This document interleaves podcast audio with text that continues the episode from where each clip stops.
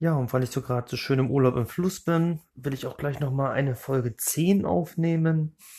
Und ähm, was passt da besser als das aktuelle Thema Umsatzsteuersenkung oder wie viele sagen Mehrwertsteuersenkung ähm, von 19 auf 16 Prozent. Ähm, auch das betrifft natürlich uns äh, Immobilieninvestoren, Vermieter. Ähm, wobei ich jetzt meinen Fokus nicht unbedingt auf die umsatzsteuerpflichtige Vermietung hier setzen will, also gewerbliche Vermietung.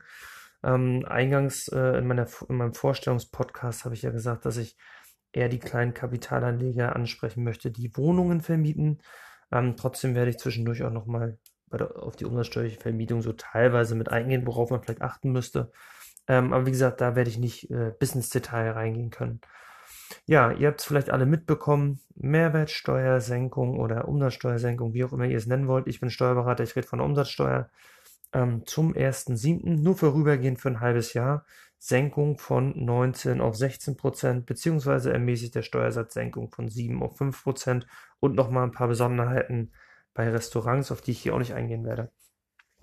Ja, dann sehe ich immer wieder in den Communities, äh, sowohl bei den Impreneur Community als auch bei Immocation, dass da Fragen gestellt werden zu diesem Thema. Wann tritt eigentlich die Senkung in Kraft? Ähm, dann werden da Beispiele genannt und ähm, darauf werde ich jetzt mal eingehen. Also ganz entscheidend ist immer bei der Umsatzsteuer ähm, der Leistungszeitpunkt. Also es muss geguckt werden, habe ich hier eine Dienstleistung, habe ich eine Lieferung ähm, und wann ist der spezielle Leistungszeitpunkt? Weil an dem Leistungszeitpunkt, wenn ich den bestimmt habe, gucke ich auch, welchen Tag habe ich und ähm, an dem Tag lege ich dann fest, gilt gerade 16 oder gilt 19 Prozent. Ähm, das heißt, ihr müsst für euch eigentlich immer erstmal feststellen, was habe ich gerade? Habe ich eine Lieferung? Habe ich eine Dienstleistung? was auch sonst. Ähm, und dann schaue ich, ähm, an wann ist die Leistungserbringung. Also nicht, die Leistungserbringung ist nie über einen längeren Zeitraum, sondern ähm, aus umsatzsteuerlicher Sicht ist der, der entscheidende Zeitpunkt meistens der letzte. Und das ist dann der Leistungszeitpunkt, der für die ähm, Bemessungsgrundlage entscheidend ist, sprich auch ähm, für den Ansatz des Steuersatzes. Nehmen wir mal ein Beispiel, ihr beauftragt jetzt einen Fliesenleger und der beginnt irgendwie im Juni mit den Arbeiten und ist dann erst im Juli fertig. Ähm, ich sag mal, der ist dann am, am 5. Juli fertig. Das heißt, ähm, es wird geguckt, welcher Steuersatz herrscht am 5. Juli und das wären dann 16 Prozent. Ähm, ja, Besonderheiten gibt es bei dem Thema Miete und Leasing. Auch das kann für euch Mieter ja, äh, Vermieter ja ein Thema sein. Ähm, wenn ihr selber zum Beispiel mal was mietet oder liest, ähm, dann müsst ihr gucken, ähm, das, was ihr dann in Anspruch nehmt, für welchen Monat ist die jeweilige Abrechnung. Ist sie noch für den Juni? Ähm, dann steht da noch 19% drauf. Ist sie schon ähm, für den Monat Juli? Dann natürlich 16%. Ähm, ganz wichtig, das vergessen auch viele. Viele lassen sich immer davon irritieren und sagen, Rechnungsdatum ist entscheidend. Nein, das ist es nicht es gibt im Steuerrecht immer ein Rechnungsdatum und es gibt ein Leistungsdatum. Und entscheidend ist immer das Leistungsdatum. Das ist also total egal, ähm, wann die Rechnung erstellt wird. Wichtig ist, wann geleistet wurde.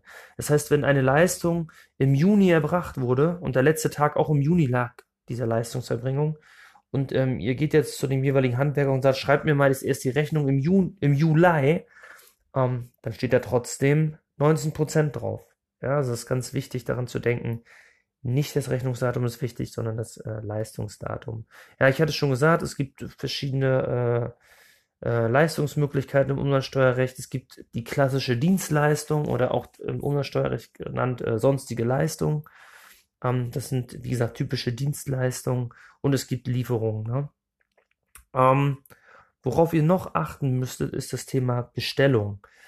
Ähm, Im Zweifel wird jetzt ähm, also habe ich jetzt leider in letzter Zeit öfter mal auch im Bekanntenkreis gesehen, da wurden zum Beispiel für Wohnungen irgendwelche ähm, Küchen bestellt in der ersten Jahreshälfte. Und ähm, das aktuelle Beispiel, was ich jetzt zum Beispiel gerade gestern gesehen habe, ist, da hat jemand eine Küche bestellt. Ähm, auf der Bestellung steht drauf Netto, 19% Umsatzsteuer und der Bruttobetrag.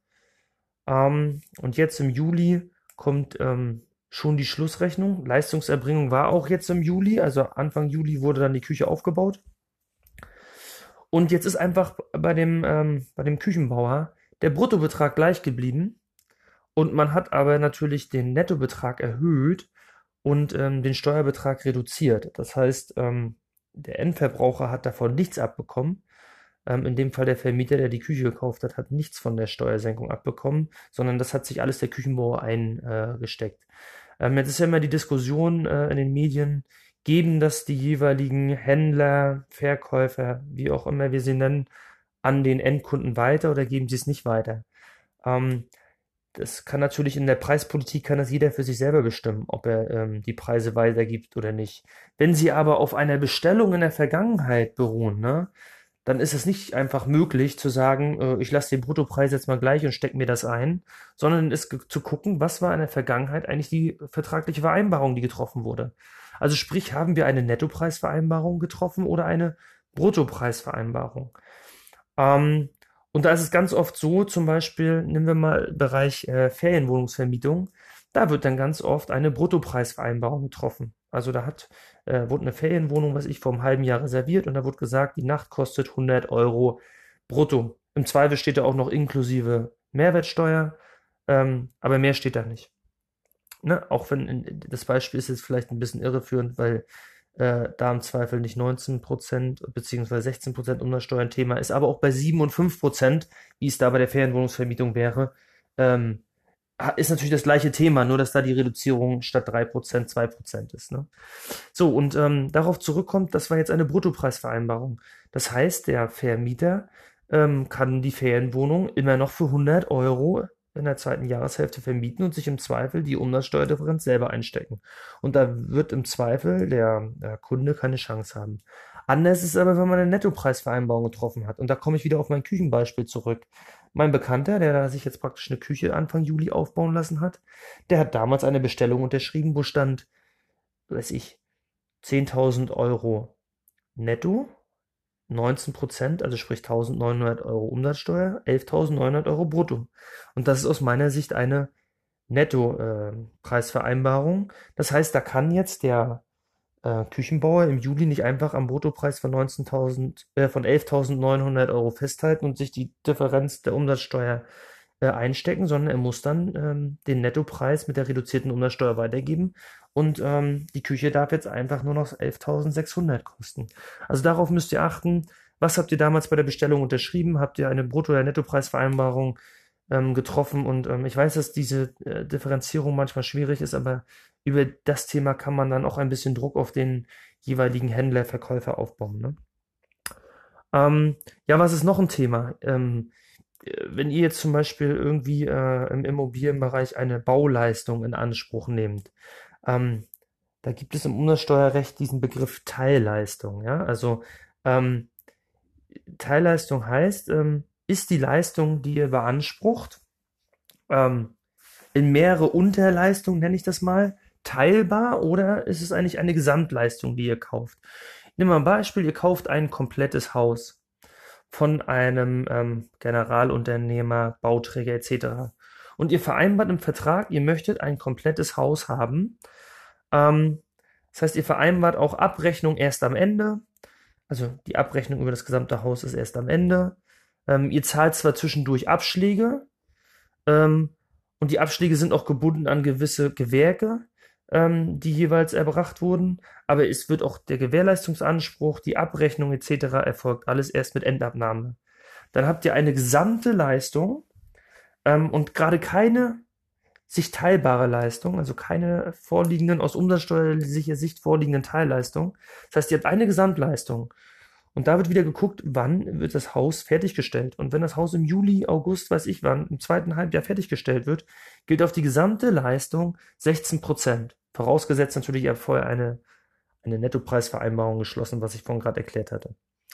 Jetzt gibt es aber auch ähm, ähm, im Baubereich oftmals ähm, vereinbarte Teilleistung. Das heißt, wieder ihr habt ein Haus vereinbart mit einem Generalunternehmer, dass ihr aber sagt, wir teilen die einzelnen Bauabschnitte so auf, dass es nach, nach jeder einzelnen Teilleistung, zum Beispiel Bodenplatte, Rohbau, ähm, Elektroinstallation, Sanitärinstallation, Fenster etc., was man alles vereinbaren kann. Nach jeder dieser einzelnen Leistungen vereinbart ihr eine eigene Abrechnung und ihr vereinbart auch einen, einen, einen jeweils beginnenden Gewährleistungsanspruch mit der jeweiligen ähm, Teilabnahme. Also sprich, ihr müsst auch für jedes Gewerk eine eigene Abnahme machen. Wenn das der Fall wäre, dann sprechen wir von Teilleistung.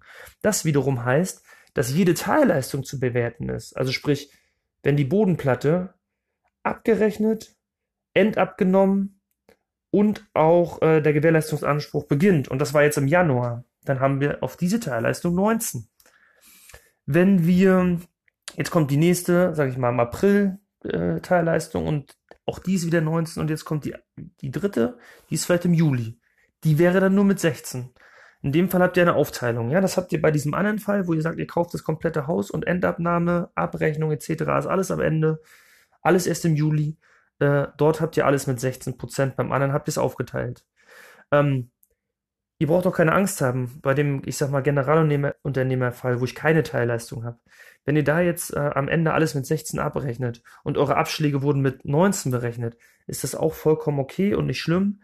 Ähm, das wird alles im Rahmen der Endabrechnung glatt gezogen. Das heißt, ähm, ähm, eure bisherigen Umsatzsteuerbeträge von 19 werden auf die endgültigen Umsatzsteuerbetrag, der mit 16 zu berechnen ist, angerechnet. Das heißt, eure Schlussrechnung ist entsprechend niedriger. Ähm, und somit wird sichergestellt, dass die Abschlagsrechnung praktisch korrigiert werden ähm, und in der Endabrechnung alles ordnungsgemäß glatt gezogen wird. Aber wichtig ist wirklich immer dieses Thema, gerade im Baubereich haben wir Teilleistung oder haben wir eine gesamte Leistung. Ähm, was ist noch ein Thema bei der Umsatzsteuer? Viele haben in den Foren diskutiert, ob jetzt die Vorauszahlung der Betriebskosten angepasst werden müssen. Ich bin der Meinung, nein. Ähm, zumindest definitiv nicht in dem Bereich, wo wir ähm, äh, ich sag mal, nicht umsatzsteuerpflichtig vermieten, also die klassische Vermietung einer ähm, Eigentumswohnung zum Beispiel, die Vorauszahlung aus meiner Sicht nicht anzupassen. Ähm, weil ähm, das ist ja auch nur eine, eine, eine grobe Hochrechnung fürs Jahr ähm, und die, ähm, die Endabrechnung erfolgt am eh, äh, wenn, die, wenn das Jahr durch ist und spätestens da wird alles glatt gezogen und da die Berechnung selber der Betriebskostenvorauszahlung ja eh nicht mit Umsatzsteuer erfolgt, ähm, ist auch keine Anpassung notwendig. Bei der steuerpflichtigen Vermietung äh, mag das schon anders aussehen, aber wie gesagt, die will ich hier nicht thematisieren, weil ich meinen Podcast ja eigentlich mit den einfachen Themen beginnen will. Und wenn wir irgendwann mal, weiß ich, bei Folge 30 oder so sind, dann können wir auch auf die umsatzsteuerlichen Themen eingehen. Ähm, und wie gesagt, sonst kann man mir auch gerne die Frage auf einem Weg zukommen lassen, dann kann ich vielleicht da nochmal genauer drauf eingehen. Aber hier für den Anfang sollte das eigentlich jetzt erstmal reichen. Ähm, ja, Jetzt hatte ich gerade gesagt, wir reden nicht über steuerpflichtige Vermietung. Trotzdem möchte ich hier einen kleinen, äh, weil ich das auch wieder in den, in, in den Foren gesehen habe, trotzdem noch einen kleinen Hinweis geben. Wenn ihr doch umsatzsteuerpflichtig vermietet, zum Beispiel gewerblich, dann denkt daran, dass ihr eure Dauermietverträge, ähm, die ihr äh, vorliegen habt, entsprechend anpasst. Oder ihr habt eine Dauermietrechnung, dann müsst ihr die entsprechend anpassen. Ähm, das wäre äh, vielleicht ganz wichtig, woran man noch denken sollte. Ähm, ja, und ähm, die, die mit Umsatzsteuer zu tun haben, sollten in dem Fall sich auch keine Sorgen machen, wenn sie jetzt zum Beispiel ähm, Eingangsrechnung haben aus dem Juni mit 19 Prozent, ähm, die sie im Zweifel ähm, an den Mieter weitergeben, warum auch immer, und das erst ähm, durch Leistungserbringung im Juli machen mit 16 Prozent. Ähm, verliert da auch keiner 3 Prozent, weil solange nur Unternehmer tätig sind, ist die Umsatzsteuer eh ein durchlaufender Posten für, für alle Seiten und dahergehend ähm, verliert da keiner. Äh, die Umsatzsteuer wird in Deutschland immer vom Endverbraucher bezahlt. Also ist das auch kein äh, Problem, wenn wir da äh, im Juni irgendwas 19% Vorsteuer geltend machen und ähm, mit 16% im Juli erst weitergeben. Ja, wo haben wir eigentlich diese noch so als normaler Wohnungsvermieter? Ähm, wenn ihr zum Beispiel ähm, beim Notar seid, ist natürlich ganz wichtig, ähm, wann sitzt ihr eigentlich beim Notar? Ne? Also sitzt ihr da, erbringt der Notar seine Leistung im Juni oder bringt er sie erst im Juli? Da könnte zum Beispiel dieses Thema ähm, Umsatzsteuer 16 oder 19 Prozent ähm, schon noch ein paar Euro ausmachen. Aber am Ende reden wir da aus meiner Sicht bei dem normalen Wohnungskauf auch nicht über die Riesensummen. Ne? Ähm, ja, ich hoffe, das war jetzt mal so ein, ein kleiner, grober Abriss zum Thema ähm, Umsatzsteuersenkung zum 1.7. Ähm, äh, aktuell ist es so, aus meiner täglichen beruflichen Arbeit ähm, sehe ich halt auch, dass das Thema halt ähm, von vielen sehr kritisch gesehen wurde, ähm, weil der Umstellungsaufwand für die Firmen enorm hoch ist. Also ich glaube, man muss jetzt einfach damit rechnen, dass viele Rechnungen, die man aktuell sieht, gegebenenfalls falsch sind. Ähm, nicht, weil die Firmen das vielleicht mit Absicht machen, sondern weil sie im Zweifel aufgrund der Kurzfristigkeit, ähm, das Gesetz wurde ja erst, ähm, ich sag mal, endgültig durchgewunken Ende Juni, also wirklich an den, an den letzten Tagen. Ähm, und dann wurde es sofort zum 1.7. ist es umzusetzen. Da kann es natürlich sein, dass viele das in ihren ähm, Rechnungsprogramm noch nicht umgestellt gekriegt haben. Das heißt, da sollte man vielleicht ein bisschen ähm, vorsichtig äh, damit umgehen und sagen, dass die Gegenseite da irgendwie äh, einen Reibach draus machen wollte. Viele haben es einfach nicht eher umsetzen können, weil, wie gesagt, ähm, ich, ich arbeite ja selber in einem Energieversorgungsunternehmen und da sieht man, haben wir auch da die Probleme gesehen, dass wir natürlich unsere Rechnungssysteme erst umstellen können oder ähm, umprogrammieren können in dem Moment, wo alles verabschiedet ist. Dass das vorher schon drei Wochen diskutiert wurde, ist ja schön und gut, aber am Ende kann man natürlich erst final reagieren, wenn es dann auch äh, gesetzlich durch ist. Und ähm, wenn dann nur noch zwei, drei Tage sind, das ist natürlich echt sportlich, ähm, das dann umzusetzen. Ähm, trotzdem sollte man aufpassen, es gibt auch genug Firmen, und das habe ich jetzt auch schon mitbekommen, die ähm, da gerne aufspringen auf diesen Zug und ähm, die Preise gerade nicht weitergeben. Und auch wenn sie vielleicht rechtlich dazu verpflichtet äh, sind, gerade im Hinblick auf Netto- und Bruttopreisvereinbarungen, äh, das habe ich ja gerade von erklärt, ähm, da sollte man genau aufpassen, ob das wirklich rechtens ist, wenn der Bruttopreis beibehalten wird und die Firma sich praktisch einen höheren Nettobetrag einsteckt. Ähm, das ist ja nicht im Sinne des Erfinders und auch nicht im Sinne von dem, was die Bundesregierung gewollt hat. Daher gehen da die Augen auf und äh, immer sauber den Leistungszeitpunkt prüfen. Ja, bis dahin, wir hören uns bei der nächsten Folge. Ciao, ciao.